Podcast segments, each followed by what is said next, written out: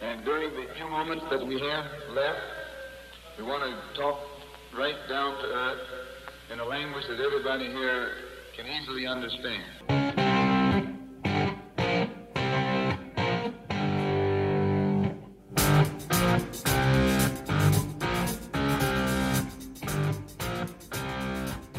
Tal? Bienvenidos a esta edición especial de Fútbol Vertical dedicado a hacer la previa de la final de la UEFA Champions League temporada 2022-2023, que se disputará el próximo sábado en Estambul entre el Manchester City de Pep Guardiola y el Inter de Milán de Simone Inzaghi. Así que dicho lo anterior, arrancamos con un poco de antecedentes, hablando de algunas generalidades.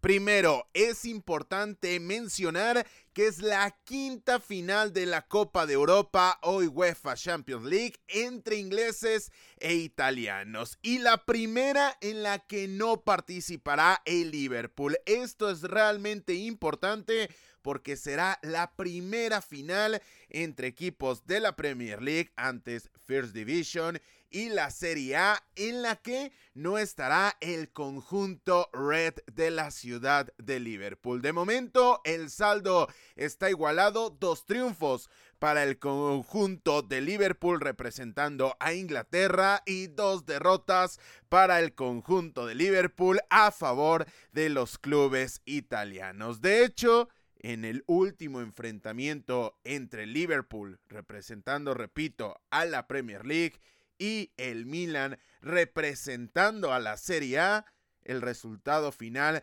terminó favoreciendo al cuadro italiano. Llama la atención que en el primer enfrentamiento ganó Inglaterra, en el segundo ganó Italia, en el tercero ganó Inglaterra y en el cuarto ganó el conjunto italiano. Es decir, de seguir con esta tendencia que evidentemente no va a jugar, el turno sería para el Manchester City y por ende al conjunto que represente a Inglaterra. Y de hecho, siguiendo con estas generalidades, la final de este sábado se jugará en el mismo estadio. Estoy hablando del Estadio Olímpico de Ataturk en el que se disputó la mítica final del 3 goles a 0 al descanso, 3 por 3 después de los segundos 45 minutos y en los penales el Liverpool terminó dejando en la lona al Milan y así Rafa Benítez consiguió la orejona con el conjunto red. Pero ya dejando un poco los antecedentes compartidos entre ambas naciones, tenemos que mencionar que es la tercera final consecutiva en la que se clasifica un equipo inglés. De hecho, de las últimas cinco en cuatro ha habido un conjunto de la Premier League. En la única que no fue en el 2020, en esa temporada de la pandemia, cuando se definió el título del campeón de Europa entre el Bayern Múnich de la Bundesliga y el Paris Saint-Germain representando a la Ligue Del otro lado, un club de la Serie A no se metía a una final de Champions League desde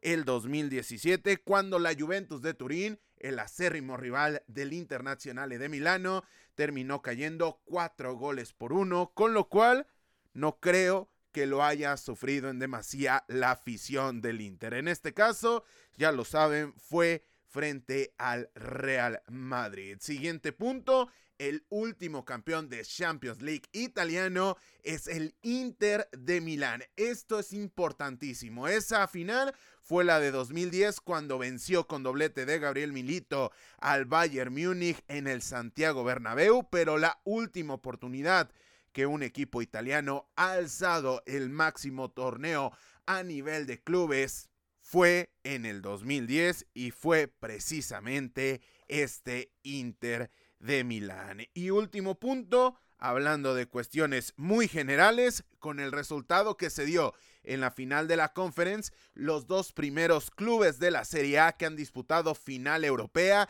en esta campaña han caído. Estamos hablando de la Roma frente al Sevilla en la Europa League y más recientemente en un enfrentamiento entre ingleses e italianos, el West Ham United de David Moyes dejó en el camino a la Fiorentina de Vicenzo italiano, con lo que podemos ver el vaso medio lleno o medio vacío a favor o en contra de los clubes del calcio italiano, porque podemos mencionar que puede haber barrida de los ingleses y no sería para nada desacertado mencionarlo, pero también podemos decir que la tercera puede ser la vencida para el conjunto representante de la Serie A. Y después de haber hablado generalidades y curiosidades, hay que llegar a particularidades, comenzando con el Manchester City que ha disputado solamente una final de UEFA Champions League. Fue muy reciente y fue en el 2021 cuando terminó cayendo ante el Chelsea en una final entre equipos de la Premier League. Otra cuestión que podemos destacar en cuanto a los logros para el Manchester City es que es campeón de la Recopa de Europa, la extinta Recopa de Europa, fue en 1970 cuando terminó consagrando el único título al momento de grabación de este episodio que tiene el conjunto Citizen a nivel internacional en sus vitrinas. Es el vigente campeón de la Premier League. Esto es importante, además de que viene de conseguir su séptima FA Cup en su historia, con lo que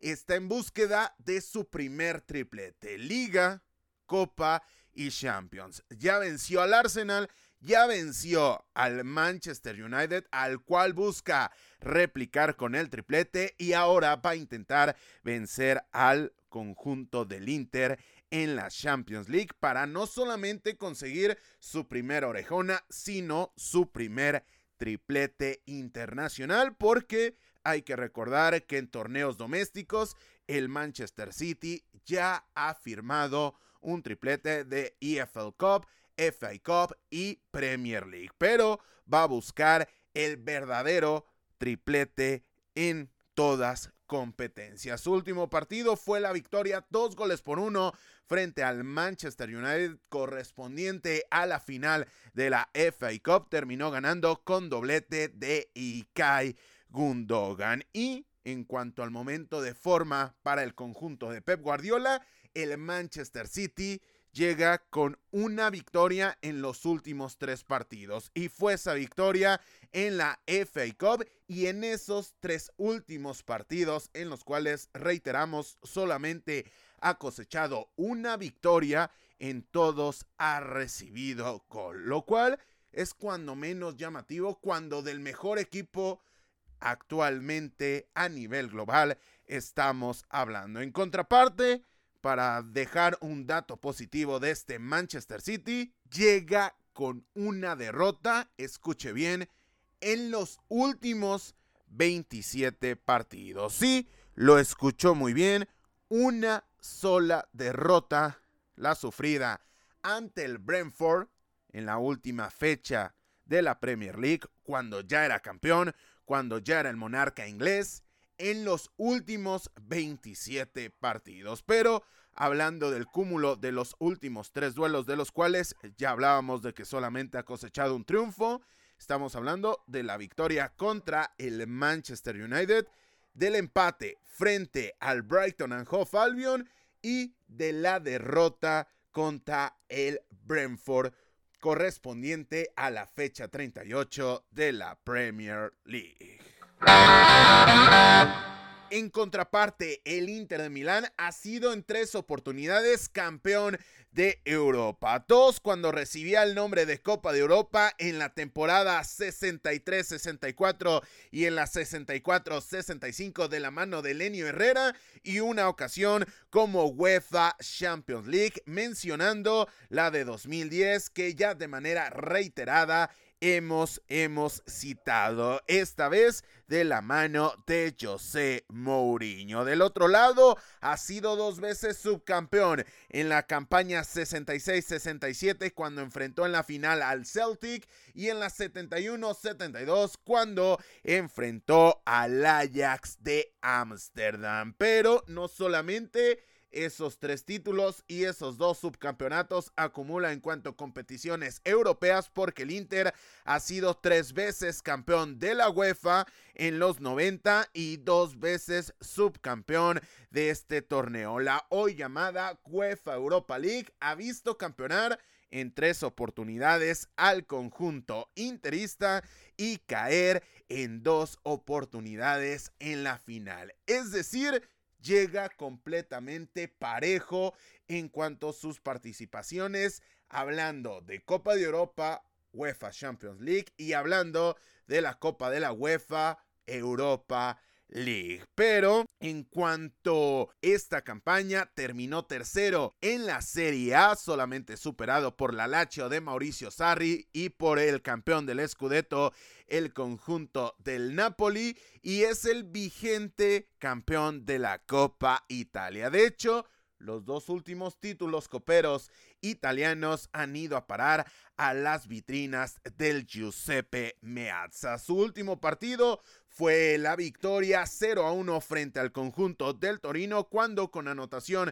de Marcelo Brozovic se quedó con las últimas tres unidades que se repartieron en el campeonato italiano en la fecha número 38. En cuanto a la forma global, llega el conjunto de Inzaghi con tres victorias consecutivas, entre ellas, y no hay que perderlo de vista, la final de la Copa Italia, además de sumar solamente una derrota en los últimos 13 partidos. Sí, termina palideciendo cuando lo comparas con los 27 duelos que acumula el Manchester City con solamente una derrota, pero estos 13 duelos para nada son despreciables para el conjunto de Simone Inzaghi. Para terminar esta sección, dejo un dato, nunca nunca se han enfrentado en un partido oficial estos dos equipos. Entonces,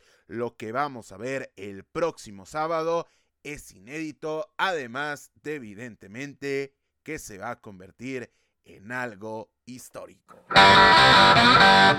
Pero dejando atrás los números, las estadísticas y curiosidades, vamos con el análisis porque hay muchas preguntas alrededor de este partido y vamos a intentar responder cada una de ellas. Primero, la primera pregunta sería, ¿el Manchester City es muy favorito? La respuesta de un servidor es clara y contundente, sí el cuadro de Pep Guardiola llega con un amplio margen de superioridad, cuando menos en las posibilidades de quedarse con el título. Sí, evidentemente es fútbol, evidentemente el juego te termina asignando un 2 o 3%, cuando menos a opinión de un servidor Carlos Alberto Valdés, de las posibilidades de quedarte con el triunfo por el mero hecho de competir, evidentemente no queda en ese 2 o 3% las chances que le veo al equipo de Simone Inzaghi, las termina multiplicando por cuando menos 10 si nos quedamos con ese 2% inicial, pero el cuadro de Pep Guardiola es el favorito de manera muy clara. He escuchado que desde la final de la temporada 2011-2012 no había una final así de dispareja así de inclinada y así de clara. Pero, ojo que a percepción de un servidor, el Inter ha ido aumentando sus posibilidades conforme se ha ido acercando el partido. De cuando quedó designado, de cuando el conjunto del Inter eliminó al cuadro del Milan y el Manchester City dejó en el camino al Real Madrid a este punto, para mí el cuadro de Simone Inzaghi ha acrecentado esas chances, ha podido aumentar la posibilidad de quedarse con el título y ha sabido, ha podido cuando menos en la previa, repito, una opinión muy personal, el ir restándole porcentaje de superioridad al Manchester City. Pero desde ahora lo quiero dejar muy en claro. El Manchester City sí es muy, muy favorito para quedarse con el título. Pero estamos hablando de fútbol y estamos hablando del trofeo más caprichoso del fútbol internacional. Con lo que he dicho lo anterior, ¿cuáles son las fortalezas con las cuales cuenta el Manchester City? Son muchas y muy variadas. Esto puede llegar a ser muy general, pero vamos a tratar de ir comentando una por una o cuando menos las que yo termino viendo como sus principales fortalezas. Pero sí quería comenzar la respuesta mencionando que son muchas y son de maneras muy variadas. Primero, y para terminar prácticamente pronto con este análisis, es el mejor equipo del mundo en estos momentos. Para mí, sin ningún tipo de duda, el cuadro de Pep Guardiola y compañía es el mejor conjunto alrededor del mundo. Tiene al mejor delantero, Erling Holland. Y en estos momentos me parece que de largo, conforme al siguiente, que en ese escalafón yo pondría a Víctor Osingen, yo pondría a Harry Kane, yo pondría, inclusive me atrevería a poner a Lautaro Martínez en estos momentos. Pero, de largo, de largo, el mejor delantero del mundo le pertenece al Manchester City de cara a esta final. Además, tiene el mejor mediocampo a nivel mundial. El caso de Rodri, De Bruyne, Gundogan, Grealish, Maguez, todas estas opciones y había olvidado a Bernardo Silva.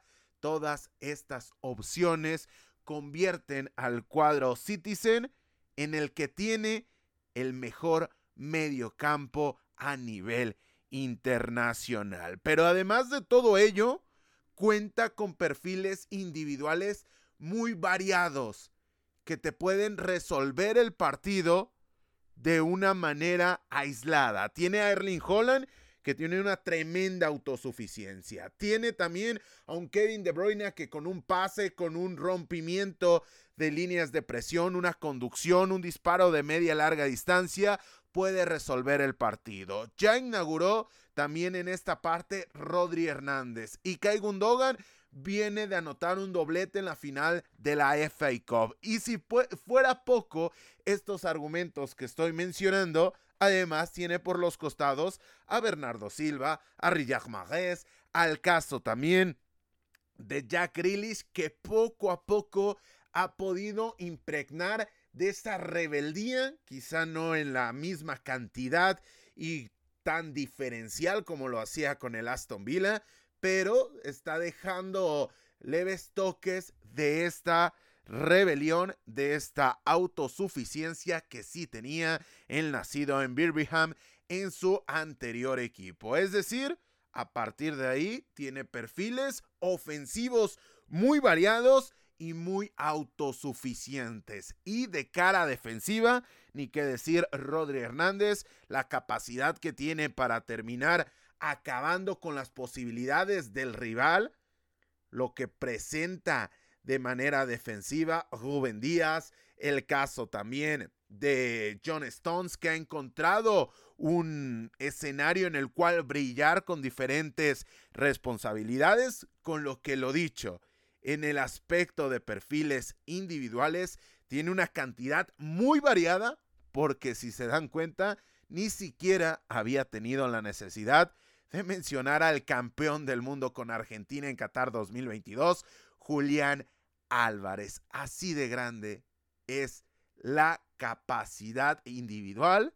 Y no había mencionado a Phil Foden, por cierto, con la cual cuenta este Manchester City. Siguiente punto, domina un estilo de juego. Y esto es fundamental. El club vive alrededor de la idea de juego que ha terminado diseñando Pep Guardiola, con sus diferentes evoluciones de las cuales ya hemos hablado de manera reiterada a lo largo de esta campaña, pero domina un estilo de juego y hoy tiene una flexibilidad hoy tiene una cintura este Manchester City que en anteriores versiones no tenía. Y esto me parece que es un baluarte y es un plus muy importante de cara a definir un partido en el torneo del caos. Además, ha acrecentado sus capacidades colectivas y ha aumentado sus registros. ¿Por qué? Porque habíamos visto en los primeros años de Pep Guardiola que dominaban el estilo de juego de la posesión. Evidentemente, no llegando a los niveles del Barcelona de Guardiola de principios de la década anterior, pero y finales de la de hace dos décadas, de finales de la primera década del milenio. Pero a donde quería llegar era que este Manchester City ha tenido una evolución constante y conforme va pasando la página, conforme va acrecentando una nueva hoja en cuanto a sus posibilidades, le siguen quedando vestigios de la anterior. Es decir, no es que se borre por completo y se olvide una idea, sino que se aumenta a una más y se termina quedando con la reserva de lo que ya hacía bien. ¿Por qué? Porque este Manchester City es capaz de guardar el balón, es capaz de quedarse con la posesión y a partir de ahí abrir huecos y abrir posibilidades. También tiene posibilidades de llegar por los costados con, con las aproximaciones de los laterales y también puede presentar profundidad con los extremos, pero además tiene pegada de media y larga distancia, tiene el registro de Erling Holland que por sí mismo se puede convertir en el punto y aparte y en el punto y final de este partido y por si fuera poco, en la final de la FA Cup ya nos demostró que en 12 segundos puede encaminar un partido. ¿Por qué? Porque no le tiembla la mano en el momento de ser pragmático y a partir de ahí buscar la segunda jugada porque además tiene la calidad diferencial individual para poderlo ejecutar de una gran manera. Y si hacía falta mencionar algo más en cuanto a estos registros, este conjunto ha mejorado de sobremanera su juego a balón parado ofensivo. Con lo cual, lo dicho, este equipo, este equipo es el que mejor está preparado en cuanto a sus posibilidades a nivel mundial. Solamente falta decir tres puntos.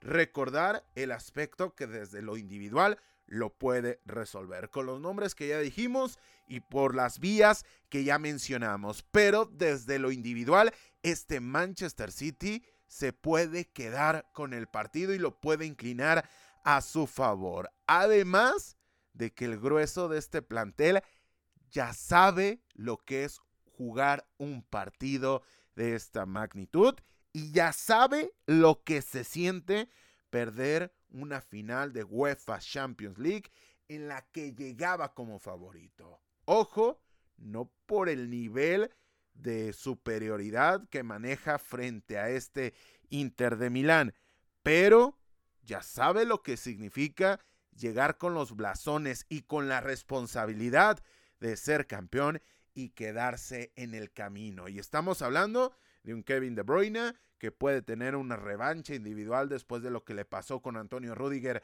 en la final de 2021. Podemos hablar de Bernardo Silva, podemos hablar de John Stones, podemos hablar del propio Rubén Díaz, Ederson Moraes, Kai Walker y ponemos la guinda en el pastel llamada Pep Guardiola. Ahí en el aspecto de la experiencia en un partido como este, el Manchester City le tiene una ventaja bastante marcada al Inter de Milán. Por último, ha mejorado su capacidad de resistir partidos de transiciones rápidas, porque el talón de Aquiles de este Manchester City conversión de Pep Guardiola era las transiciones rápidas. Es por ello que el Chelsea le pudo ganar el partido en una eliminatoria como esa. Inclusive en esa campaña en la FA Cup terminó pasando algo muy similar. Pero también el Liverpool de Jürgen Klopp encontró en esa incapacidad de sostener partidos de transiciones una vía para vencer al cuadro del Manchester City. Pero, pero, ha mejorado en esta capacidad de resistir. ¿Por qué? Porque tiene futbolistas correctores como Nathan Ake. Si, si puede o va a jugar el caso de Kai Walker, también puede significar un corrector de recorridos, un corrector de errores y un futbolista que puede evitar las transiciones, pero la labor reactiva al cual o a la cual están muy bien permeados y muy bien compenetrados este Manchester City puede llegar a ser diferencial a su favor. Y por si fuera poco, tiene a Rodri Hernández, uno, si no es que el mejor mediocentro en estos momentos a nivel mundial. Después de esa tremenda oda al conjunto Sky Blue, ¿cuáles son entonces las debilidades de este Manchester City? Si tiene, son pocas, pero finalmente sí tiene el equipo de Pep Guardiola. Número uno, la presión que puede existir alrededor del club y alrededor del cuerpo técnico que es comandado por Guardiola. ¿Por qué? Porque el Manchester City está abocado desde hace muchas temporadas ante el ojo público con la necesidad y construido para ganar la UEFA Champions League. ¿Alguien se puede resistir a creer que en el contexto inglés es tan importante la Premier League como la Champions League? Pero pero si quieres tener algo en contra de este Manchester City, abocar a esa sensación y a esa idea para convertirla en presión puede conllevar una debilidad para este Manchester City, porque de manera constante y de manera muy repetida, cada eliminación del cuadro Citizen se termina convirtiendo en un fracaso. No importa contra quién, no importa la instancia y no importa el cómo. Pero siempre una eliminación del Manchester City se traduce en cuestionar la capacidad de Pep Guardiola. No que si es el mejor. Porque para sus haters, Pep Guardiola quizá nunca va a ser el mejor del mundo, pese a lo que dicen los resultados, pese a lo que dice la realidad y pese a lo que dice la capacidad de evolucionar del técnico catalán. Pero es de ahí, es precisamente de esa reiteración en la utilización de la palabra de manera excesiva como fracaso, de donde puede surgir una debilidad para este Manchester City. Pero yéndonos un poco a cuestiones un tanto más palpables, la tendencia al sobreanálisis de Pep Guardiola, que muchas veces le juega en contra, se puede convertir también en una debilidad de su equipo. Pero, si queremos cuestiones mucho más palpables, que me dicen del siguiente punto, porque revisando los apuntes, revisando los análisis y revisando los últimos dos partidos en los cuales el Manchester City ha caído, hablando del Brentford de Thomas Frank y hablando del Tottenham en aquel momento dirigido por Antonio Conte, el sistema utilizado por los Bees y por los Spurs era similar al que utiliza el Inter de Milán. Es decir, tres defensores en el fondo, la utilización de carrileros y a partir de ahí, esto puede conllevar el hecho de que en ciertos sectores del terreno de juego y en ciertos contextos el Manchester City puede llegar a estar mal parado y pueden existir vestigios de ese dolor de cabeza llamado transiciones rápidas que le pueden hacer daño al conjunto Citizen. Y el último punto, no cuenta con un portero de clase mundial. Eso es la voz más débil. Me pueden hablar maravillas de Ederson Moraes y muchas de esas cuestiones se las puedo comprar o cuando menos se las puedo aceptar. Pero si volteas a ver la defensa, si volteas a ver el medio campo, si volteas a ver el ataque, si volteas a ver el banquillo de suplentes, el Manchester City está copado de grandes talentos. Si volteas a ver a la portería, cuando menos para un servidor, Ederson Moraes, ya no es que no esté en los mejores cinco, es que no está para un servidor dentro de los mejores 15 a nivel mundial. Y me parece el gran debe en cuanto a la plantilla de este conjunto del Manchester City.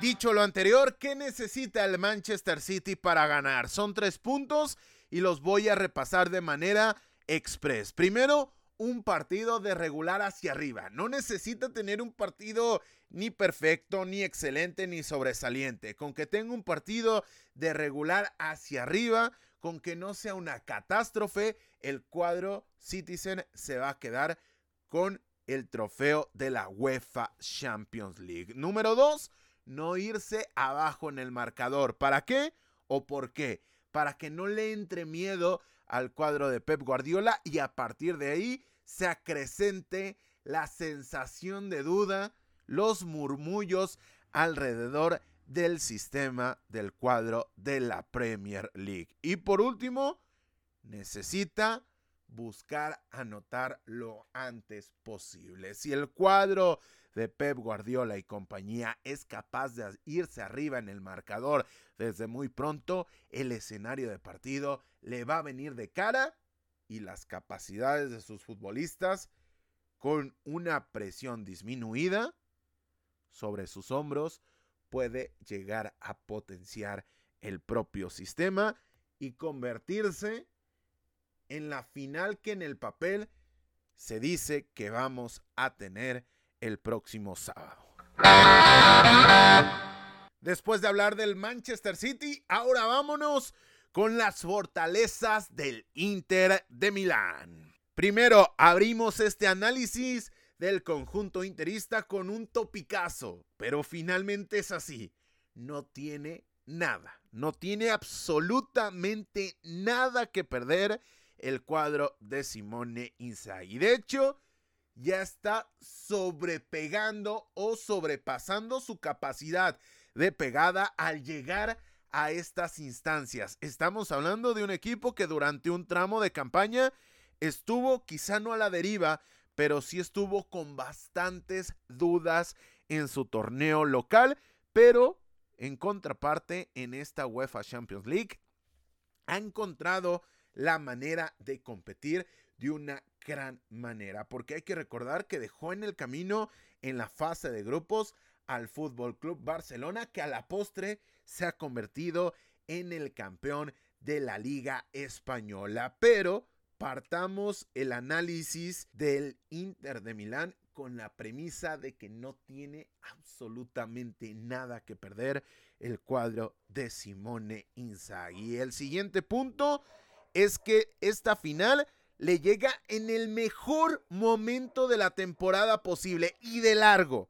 De largo, si al Inter de Milán de una manera un tanto fantasiosa le permitiesen tomar la decisión de que en qué momento quisiera enfrentar este partido, sería aquí y sería ahora. ¿Por qué? Porque sus piezas individuales han dejado de sufrir lesiones de manera regular. ¿Por qué? Porque está viviendo el momento de, de, sus individualidades más destacado en lo que va de la campaña, inclusive de algunos desde la presencia de Antonio Conte en el cuadro interista. Con lo cual, no solamente son los resultados que ya repasamos, no solamente es que venga de ser campeón de la Copa Italia, sino que estamos viendo los mejores momentos en los últimos meses de este Inter de Milán. Siguiente punto, la forma de Lautaro Martínez. ¿Por qué? Porque si hablamos de futbolistas que de manera individual han acrecentado su nivel futbolístico, estamos viendo de largo la mejor versión de Lautaro Martínez desde que Antonio Conte estaba en el cuadro del Inter. ¿Por qué?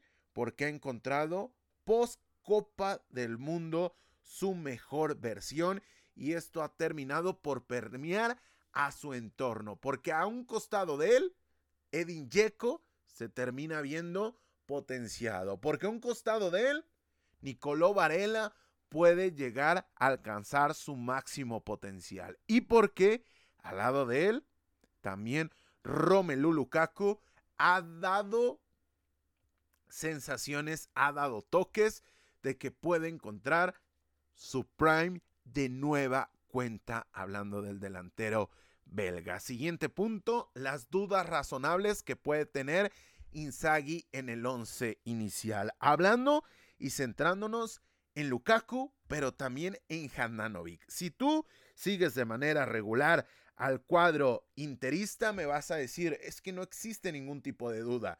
Y te lo termino aceptando, te lo termino comprando. Pero el tener la duda sobre la mesa, que sea un tema al cual se pueda y se deba debatir en cuanto al cuerpo técnico del Inter, si Onana o Handanovic, después de lo que Handanovic ha terminado ofreciendo en los momentos que ha participado, es un ganar-ganar para este Inter de Milán. Y lo mismo con Yeko y Romelu Lukaku. ¿Por qué? Porque el belga ha demostrado ser un futbolista autosuficiente y diferencial. Pero Yeko ha demostrado ser el complemento ideal para Lautaro Martínez. Con lo cual esa duda razonable me parece que le hace ganar posibilidades al equipo de Inzaghi. Por último, la posibilidad de generar superioridad numérica por las bandas. Ya hablábamos cómo fue que perdió sus dos últimos partidos el equipo Citizen contra el Tottenham y contra el Brentford, con lo cual esos enfrentamientos, esas llegadas constantes de Denzel Dumfries y Gossens, si es finalmente quien va a jugar por el otro costado, puede representar una ventaja interesante para este cuadro del Inter de Milán. Por otra parte, ¿cuáles son entonces las debilidades del Inter de Milán? Número uno, y hay que dejarlo de nueva cuenta claro, es muy inferior a este Manchester City. No lo supera en ninguna línea del terreno de juego. Si estuviéramos viendo una versión más sostenible y más joven de Handanovic, me parece que sí termina superando a Ederson Moraes. Pero a partir de que no estamos viendo y que ni siquiera pudiese llegar a ser de momento en la previa titular Samir Handanovic, estamos hablando de que el Inter no supera en ninguna línea del terreno de juego al cuadro del Manchester City. Siguiente punto, el jugador que en el papel le podría hacer más daño a su rival apunta para ser suplente. ¿Por qué? Porque Romelu Lukaku da la sensación que está más cantado que las mañanitas, que el Happy Birthday. Para quien no, no comprenda este tema de las mañanitas, el Happy Birthday o la versión que usted conozca de esta canción de cumpleaños, que Edin Dzeko va a ser el titular por encima de un Romelu Lukaku que en su capacidad individual, que en su autosuficiencia le puede hacer mucho daño, no solamente al Manchester City, sino a cualquier equipo alrededor del mundo. Siguiente punto, siguiente debilidad de este Inter de Milán, jamás ha enfrentado un sistema de juego como el de Pep Guardiola. ¿Por qué? Porque esta versión de esta campaña con los tres defensores, el doble escudo por el centro y la posibilidad de habilitar cuatro volantes ofensivos, dos por carriles interiores, dos por carriles exteriores, más el punta, es realmente un incógnito para este Inter de Milán que jamás se ha enfrentado a un sistema como este y esa ignorancia o esa falta de experiencia ante esta premisa le puede venir muy mal al cuadro de Simone Inzaghi. Siguiente punto, pocos perfiles individuales que le hagan excesivo daño al Manchester City. Porque volteemos a ver de nueva cuenta la final de la FA Cup. ¿Cuál fue el mejor momento en cuanto a la ofensiva para el cuadro de Eric Ten Hag? El momento en el cual ingresó el argentino Alejandro Garnacho, que con su capacidad y arrojo competitivo para hacer una jugada individual, llegar a línea de fondo y generar ventajas en el uno contra uno con una generación disruptiva, ofensiva y vertical, fueron los momentos con más dudas y con más fragilidad en el cuadro del Manchester City. Pero si volteamos a ver los perfiles con los cuales cuenta Simone Inzaghi, no encontramos a un Rafael Leao, no encontramos a un Alejandro Garnacho, no encontramos a un Vinicius Junior, no encontramos a este tipo de jugador que de manera individual pueda romper la línea de presión y pueda romper la defensiva del rival. Evidentemente tiene otro tipo de perfiles. Prácticamente todos los equipos en el mundo quisieran tener a un Nicolò Varela, pero si apelamos al pragmatismo de tener a un futbolista con la potencia y la calidad técnica suficiente para hacer daño por sí solo, me parece que cuando menos en el papel no lo tiene el conjunto de la Serie A. Por último, la poca experiencia en el plantel, porque solo Onana y Edin Dzeko habían llegado en toda su carrera a semifinales. Ya no hablemos de una final. Ya no hablemos de haber sido campeones de la UEFA Champions League. Solamente André Onana y Edin Dzeko habían jugado unas semifinales. Con lo cual, y sobre todo con la tendencia que tiene la orejona para terminar yéndose a casa con quien ya la ha procurado, con quien ya se ha acercado y ejemplos hay bastantes, le puede venir en contra a este Inter de Milán.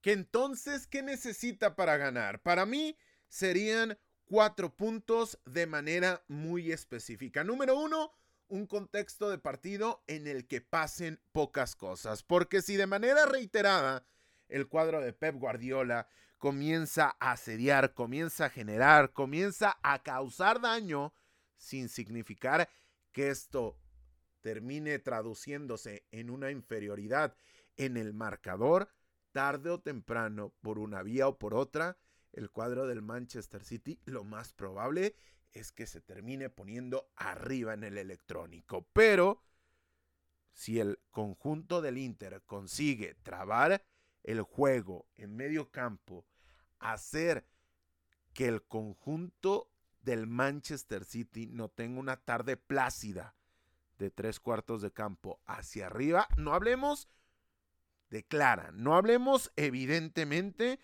de una producción en cuanto a los goles, sino que si es capaz de aguantar el partido lo más posible en un duelo de medio campo, le puede venir bien y este era el siguiente punto. El tercero, jugar con la presión del Manchester City, hacer viejo el partido, llevarlo a un escenario en el cual las dudas comiencen a llegar a la mente de los futbolistas de Pep Guardiola y finalmente una efectividad prácticamente absoluta. Suena, suena a una misión imposible, pero como a mí me gusta decir, la historia finalmente está ahí para escribirse.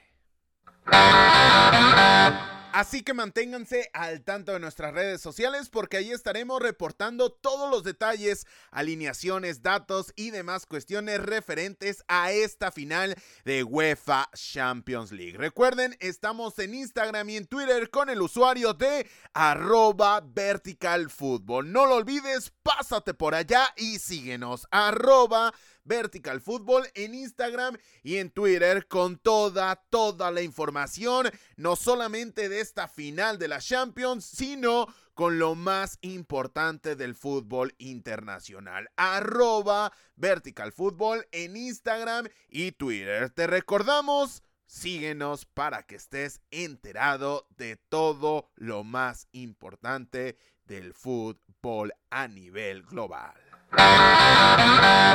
Con esto llegamos al final de este episodio especial dedicado a la previa de la final de Estambul 2023 de fútbol vertical. Nos escuchamos muy pronto con el podcast dedicado a analizar las semifinales de la Copa del Mundo Sub-20 de Argentina 2023. Y no olvides pasarte por nuestro canal de YouTube para que disfrutes del contenido que por allá estamos generando. Y como siempre te lo pedimos, suscríbete que eso nos ayudaría muchísimo a seguir creciendo y a seguir trayéndote contenido como este. Sin más por el momento y a nombre de todos los que hacemos posible la realización de este podcast, yo soy Carlos Alberto Valdés que te recuerda que no olvides disfrutar del balón porque el fútbol cada vez es más vertical.